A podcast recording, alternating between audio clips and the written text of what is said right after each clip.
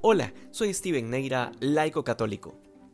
Lucas nos ofrece una escena en donde se puede apreciar con claridad la divinidad de Jesús. Se puede apreciar la plena conciencia que tenía el Señor respecto de su misión y del momento exacto de su crucifixión. En otras palabras, para Jesús no era ninguna sorpresa el hecho de que iba a morir y que habría de resucitar y ascender a los cielos. Todas estas cosas eran un hecho, algo que iba a suceder. No porque exista la predestinación, sino porque siendo Dios tiene el conocimiento absoluto de toda la realidad, pasado, presente y futuro. Esto nos da un dato importante respecto de la redención. En aquel momento en que Cristo moría en la cruz, es innegable el hecho de que tú y yo estábamos en su mente.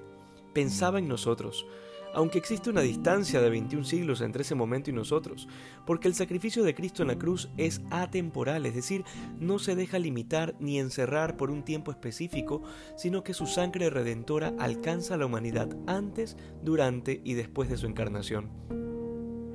Ahora, ¿qué nos dicen a nosotros estas verdades teológicas? Lo primero es que Dios siempre sabe más. Dios sabe perfectamente lo que necesitamos y lo que nos conviene, no para que estemos cómodos o para que nos sintamos alegres, sino para que seamos felices y nos salvemos.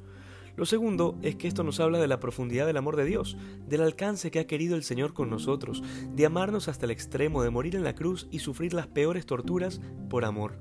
Un amor que además no exige paga, que es incondicional y que sobre todo respeta nuestra libertad, por lo que existe siempre la terrible posibilidad de que la gente se condene.